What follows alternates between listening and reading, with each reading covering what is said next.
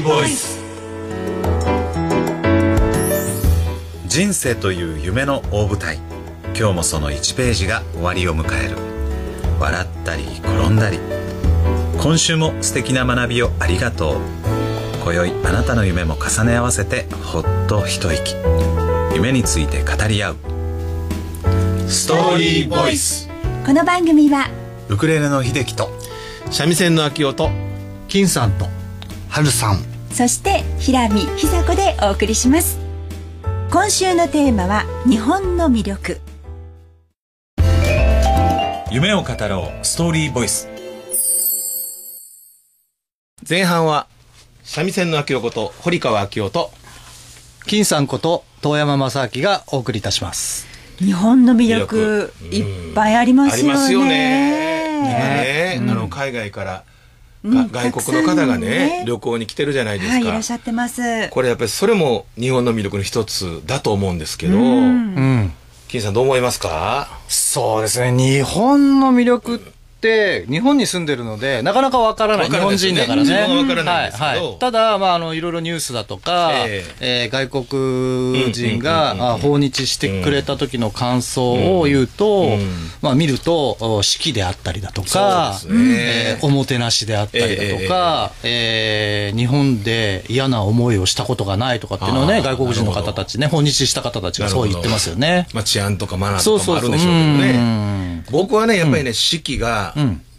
もう唯一はい日本で、ね、こんだけ四季がはっきりしてるってそう国が他にないね。ので、だから例えば山の景色であったり、イベントね、お祭りだとか、はいはい。それから音楽、ファッション、はい。すべてそれぞれの季節ごとにうん。作られてますよね。そうですね。なんかこれはね、やっぱりうこう幅を広げるっていうんですか、心の、そういう感じがするんですよね。ん。そうですね。まああのーあったかいところの人はね、本当に半袖と短パンがあればいいのうん。で楽ですよね。うん。でも、春、夏、秋、冬って四季があると、ダウン買ったり、で、ちょっとこの、狭間の季節の変わり目の時には何着ていいか分かんないし、っていうね。ね。ちょっとそういうのは、良くもあり、悪くもありっていうね、うん。住んでる側とするとね。うん。でもそれが、まあ、外国の方から見ると、すごい魅力なんですよね。ん。うんやっぱり折々うん。のその魅力もですけど景色の美しさも楽しみにね、来てらっしゃるっていうお話もよく聞きますよね、春は桜があって、そう。秋はもみじがね。うん。ね、冬は雪が降って、ああ雪景色もいいですね。夏は虹が上がってとかね、夕立の後とかね。そうですね。ん。すごくいいですよね。三味線もね、はい。三味線の、まあ、曲は民謡なんですけど、はい。やっぱりその四季それぞれのうん。曲があったり、はい。一曲の中に、えー、1番は春2番は夏とかそういうこう歌詞をつけてたりする曲もあるので、はいはい。なかなか奥深いと思うんですよねこの四季っていうのは。あとあとねごめんなさい。俳句、俳句。ね。はいはい。季語。季語。ね。あんなものないですよ多分他の国あー。もうあんなもので怒られますけど。なんか日本特有じゃないかなって気がしててね。ぱ四季があるから自然の美しさはもちろん、ファッションであったり、はい食べ物であったり、うん音楽であったり、うんいろんな変化が楽しめるっていうことなんですね。言葉もそうですもんね。うんそうですね。まあでもやっぱりそういう季節季節の変わり目があるっていうのは、こう、けじめをつけられるというか、うんはい。ずっと暑いとなんかダラダラダラダラ1年経っちゃうし、うんでも春なら春の時にやろうとか、うん夏なら夏の間にやろうとか、うん秋なら秋でやろうとかってあるじゃないですか。はいまあけじめはつきやすいですよね、すごくね。うん。思い出も作りやすいでしょうね多分ねその方が。ああ、夏の思い出ですか？夏の思い出はい、じゃあ今度それね、秋夫ちゃんにね。聞かせてほしいですね。はい夏の思い出ね。今度ゆっくり話させてもらいます。夢について語り合おう。後半は、春さんこと向井春人と、ウクレレの秀樹こと上村秀樹がお送りします。さあ、日本の魅力、春さんの日本の魅力なんでしょう？はい、私は北海道の海鮮が大好きで、はい。まあ、特に札幌の海鮮市場で食べた新鮮なイクラ丼がもう忘れられないんですね。美味しいですよいいですもうね。本当にもうまたいつか食べたいなって思っています。まさに日本の魅力。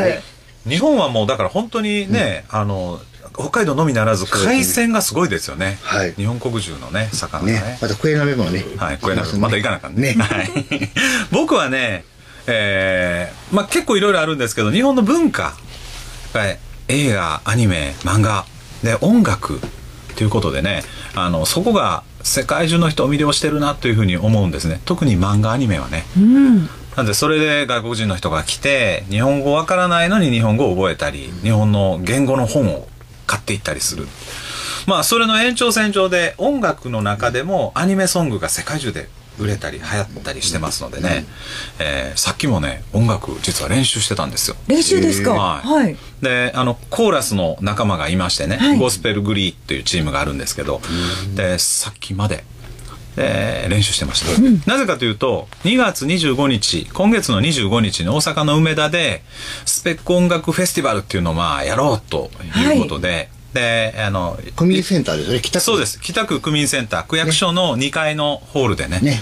無料参加イベントをまあ僕たちで主催して、であきおちゃんも三味線で出てくれたり、でウクレレの仲間も出てくれたりでゴスペルに三振ニットとこうね子供たちも発表したりするんですけどおでそれをまあ見に来た時に、えー元日に起きたね、えー石川県能登半島地震。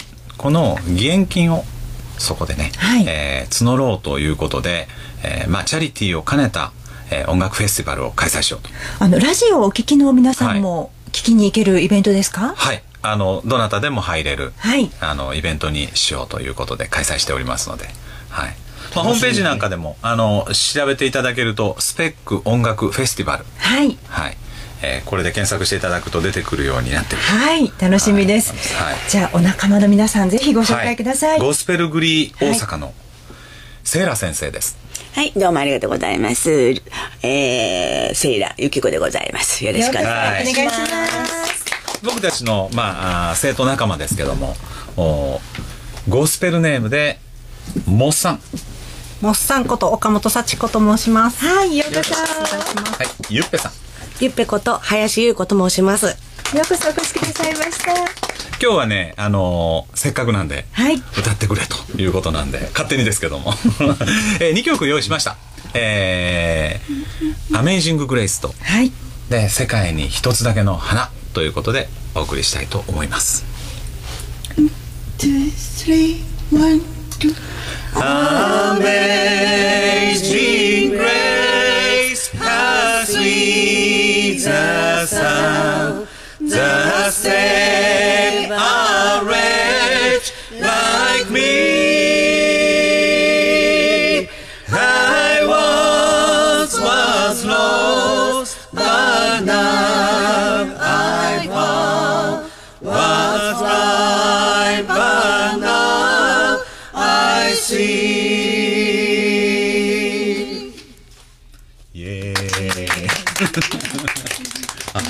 まあゴスペル曲ではすごく有名な曲でね皆さんご存知の曲ですけどももう一つは日本のテーマ日本の魅力ということでそれでは世界に一つだけの花 one, two, three, one, two。ナンバーワンにならなくてもいい。もともと特別なオンリーワン花屋の店先に並んだ。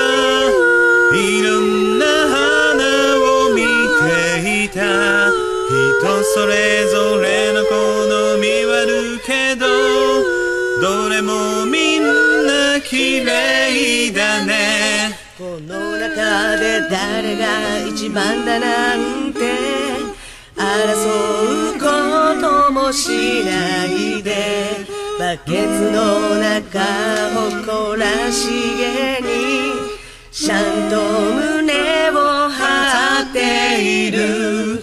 それなのに僕ら人間はどうしてこうも比べたがる。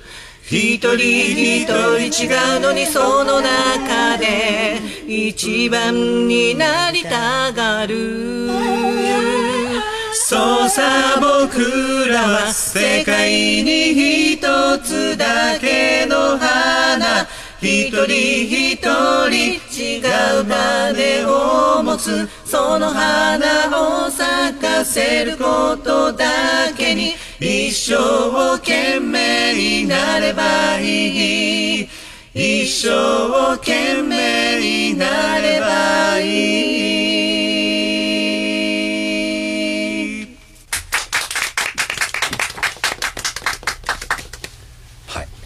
じで。素敵でしたねね。皆さん。聞こえました。緊張しましたよ。ああそうですか。いつもの練習、はい。ね。まさに練習をしの成果てがここで。えーこれ10回目ぐらいですよ2 月25日ね、はい。楽しみですよね。はい。本当ですね。たくさんの方に、ねうん。聞きに行ってほしいですよね。ね。あの毎年ねはい。ずっとやっていこうと思ってるこの音楽フェスティバルはチャリティーをちゃんと目的にしてでまあ無料開催でボランティアの人たちまあ職員ってのはみんなが集まってあのやれたらいいなと。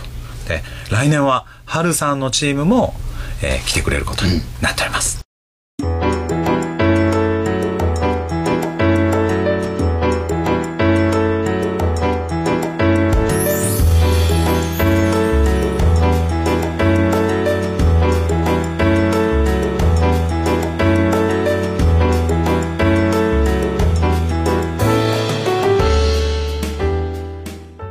ペルグリー大阪 GGO のはい。講師のセイラユキコさん、うん。モッさん、うん。ゆっぺさん、はい。そして秀樹さんの歌声本当に素敵でしたね。やっぱり自分ではね恥ずかしいんですよ。そうですか、はい。あのウクレレ手持ち無沙汰でねウクレレがあるといいんですけど。はい。今日ちょっとウクレレないので。